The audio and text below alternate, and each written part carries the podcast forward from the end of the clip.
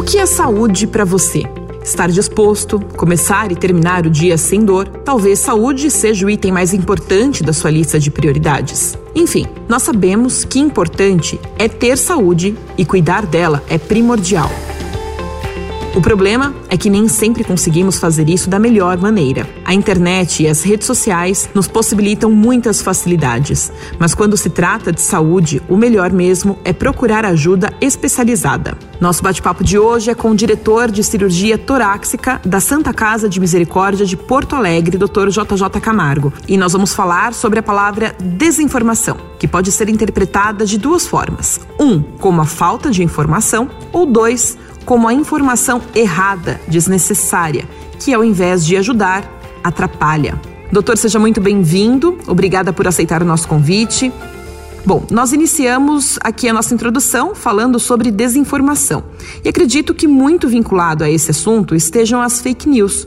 Muitas pessoas conduzem seus diagnósticos, muitas vezes hipotéticos inclusive, de forma errada por acreditar em tudo que leem. Qual é o impacto dessas fake news para o sistema de saúde?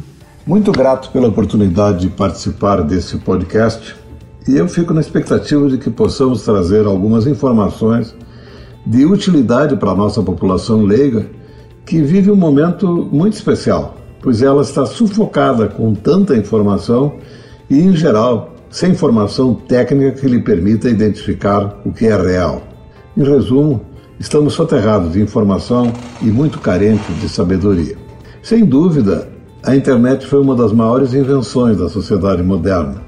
Mas, como não há uma maneira simples de se identificar o que é verdadeiro, porque ela é receptiva a qualquer informação, sem nenhum filtro de utilidade ou de veracidade, a internet perdeu o item mais importante na sua relação com o público, que é a confiabilidade. Infelizmente, a população leiga acredita que tudo que está escrito deve ser verdadeiro. E isso acabou transformando a internet numa verdadeira lata de lixo da civilização contemporânea. Esse desvirtuamento é uma pena, porque se corre o risco de descrença total, o que também é lamentável, porque muita coisa que circula na rede merece credibilidade. A fake news na saúde é desastrosa, porque planta desconfiança e má fé numa parte enorme da população que não tem condições culturais de depuração da verdade, nem recursos materiais de consultar um profissionais que poderiam fazer essa triagem. E o mais criminoso é plantar incerteza e estimular ideias de conspiração em temas vitais para a população, como, por exemplo, as vacinas.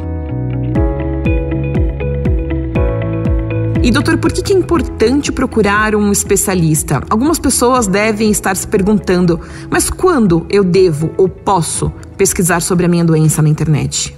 Nos últimos anos, houve uma mudança clara na atitude dos pacientes que buscam os consultórios médicos. A maioria deles já consultou o Dr. Google sobre as possibilidades diagnósticas do seu desconforto e vai consultar um médico de carne e osso com um ar de superioridade para confirmar o quanto esse doutor está atualizado. Essas consultas em geral são feitas por convênios, de modo que ele poderá se divertir a custo zero.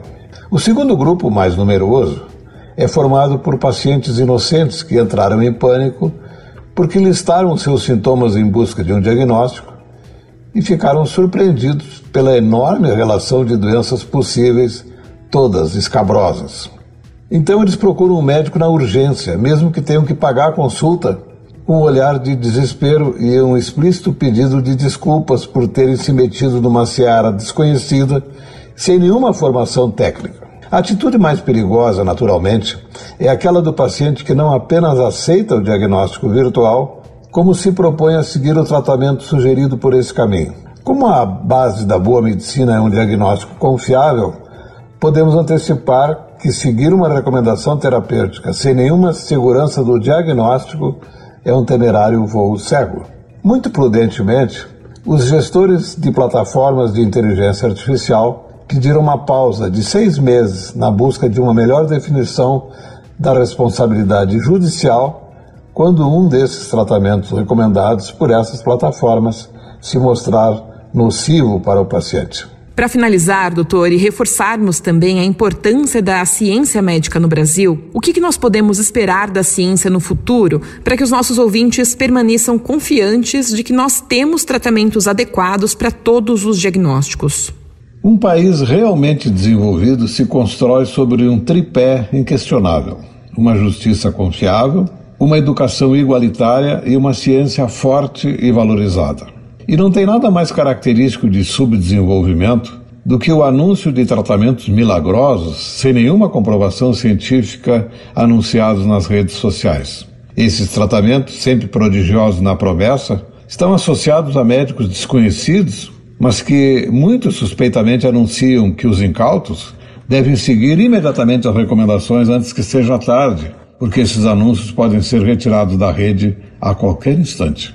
Um dos sinais mais confiáveis de subdesenvolvimento é a facilidade com que as populações mais humildes são cooptadas por teorias de conspiração.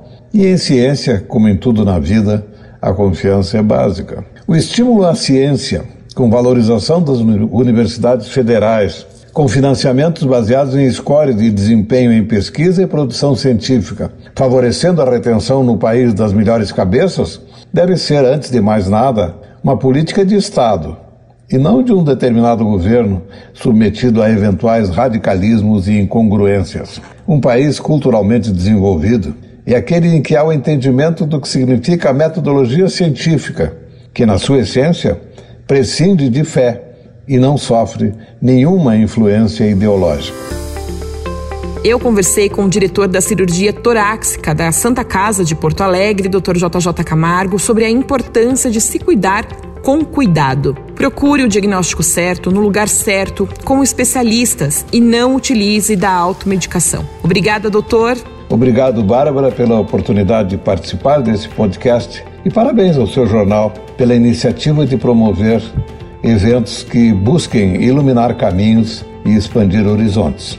Esse podcast foi uma produção do Estadão Publishing House. Obrigada pela sua audiência e semana que vem voltamos para falar sobre as inovações tecnológicas no setor da saúde.